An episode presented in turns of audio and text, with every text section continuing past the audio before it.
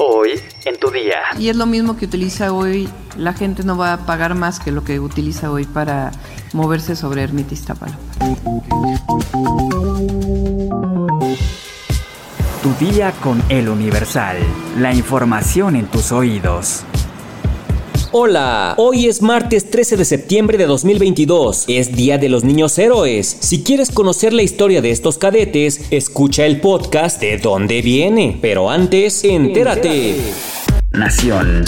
La jueza tercera de distrito en materia administrativa de la Ciudad de México ordenó a las autoridades vinculadas a restaurar a nivel nacional el programa de escuelas de tiempo completo, tal y como operaba antes del traslado de sus objetivos al programa La Escuela es Nuestra. La decisión de la jueza se da tras presentarse una demanda de amparo presentada por Aprender Primero, Apoyo Legal de Mexicanos Primero, acompañados por el despacho de abogados Aguilar Barroso. La jueza obliga a que se adopten todas las medidas que se estimen pertinentes para que se sigan otorgando los mismos beneficios que se encontraban en los programas Escuela de Tiempo Completo. Este programa, en su punto más alto de cobertura, beneficiaba a cerca de 27 mil escuelas y a 3.6 millones de niños y adolescentes, quienes recibían horas adicionales de aprendizaje.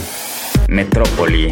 La jefa de gobierno, Claudia Sheinbaum, confirmó que el costo del viaje del trolebús elevado de Iztapalapa será de 7 pesos. Este domingo, la mandataria capitalina informó que se iniciaron con las pruebas operativas de las unidades y se prevé que el 15 de octubre concluyan los trabajos de la obra. Lo mismo que el cablebús y es lo mismo que utiliza hoy, la gente no va a pagar más que lo que utiliza hoy para moverse sobre Ermita Iztapalapa.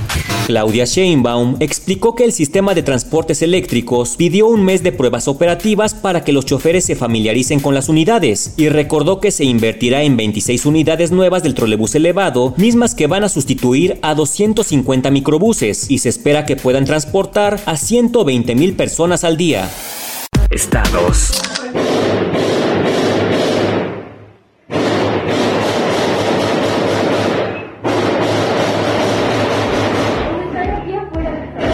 La tarde de este lunes 12 de septiembre, elementos de la Secretaría de Seguridad Pública de Veracruz mantuvieron un intenso tiroteo con presuntos delincuentes en el municipio de Orizaba. De acuerdo con fuentes policiales, los agentes de la Policía Estatal y Fuerza Civil lograron ubicar una casa de seguridad que pertenecía a un grupo delincuencial y fueron recibidos a tiros. Los oficiales mantuvieron rodeada la casa mientras se registraban enfrentamientos armados que fueron documentados por algunos residentes de la zona. En los videos se escuchan constantes detonaciones de armas de fuego. En el lugar se levantó un perímetro policial que impedía el paso vehicular y peatonal. Asimismo, los uniformados apoyaron y dieron indicaciones a personas que se encontraban atrapadas en el fuego cruzado. A través de un comunicado, autoridades veracruzanas pidieron a la población permanecer en sus hogares hasta nuevo aviso.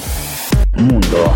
Los funerales de la reina Isabel II están dando mucho de qué hablar, y es que el féretro con el cuerpo de la reina recorrió las calles de Edimburgo, seguido en procesión por sus cuatro hijos, el rey Carlos III, la princesa Ana, el príncipe Andrés y el príncipe Eduardo, y mientras caminaban en silencio detrás de la carroza que llevaba el ataúd de su madre, un joven gritó, Andrew, eres un viejo enfermo. El evento se transmitía en vivo, por lo que ante el silencio que llenaba el momento, el grito se escuchó claramente, no obstante la caminata no se detuvo en ningún momento, ni Andrés hizo gesto alguno ante el grito. Luego de haber gritado, otro de los asistentes al funeral jaló al muchacho y un guardia llegó al lugar para llevarse al hombre. Mientras este gritaba, ¡Asqueroso! Medios reportaron que el joven tiene 22 años y quedó detenido por alteración del orden público en la Milla Real. Andrés es el tercer hijo de Isabel II, quien desató un escándalo tan grande que la reina optó por retirarle sus títulos y afiliaciones militares, además de impedirle asumir cualquier cargo público. Todo sucedió por su relación con el empresario estadounidense Jeffrey Epstein y una acusación por abuso sexual que fue presentada por una mujer que aseguró que los hechos ocurrieron cuando ella era menor de edad. No obstante, el príncipe Andrés llegó a un acuerdo con la mujer que lo denunció por abuso y aunque la cantidad del trato no fue revelada, el diario Daily Mail aseguró que para evitar ser procesado, Andrés pagaría 8.7 millones de euros que deberían ser entregados a una organización caritativa. Escandalazo.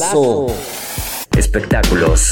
El Tribunal de Primera Instancia de San Juan, Puerto Rico, concedió una orden de protección a Ricky Martin en contra de su sobrino, Denis Sánchez Martin, que a su vez presentó recientemente una querella contra el cantante por supuesta agresión sexual. La Oficina de Administración de los Tribunales de Puerto Rico confirmó este lunes a la agencia F que dicha corte emitió una orden de protección, la cual fue emitida el pasado jueves, un día después de que Ricky Martin presentara una millonaria demanda por extorsión contra su sobrino y un día antes de que Sánchez se querellara por agresión sexual, pero hasta este día no ha trascendido la información. La demanda que interpuso Ricky Martin en contra de su sobrino es por más de 20 millones de dólares. La verdad no creo que el joven tenga para pagar, pero aquí hay chisme para rato. ¿Sabes en qué países reinaba Isabel II más allá del Reino Unido? Descúbrelo en nuestra sección Destinos en eluniversal.com.mx. Ya estás informado, pero sigue todas las redes sociales de El Universal para estar actualizado. Y mañana no te olvides de empezar tu día. Tu, día, con, El Universal. Tu día con El Universal. La información en tus oídos.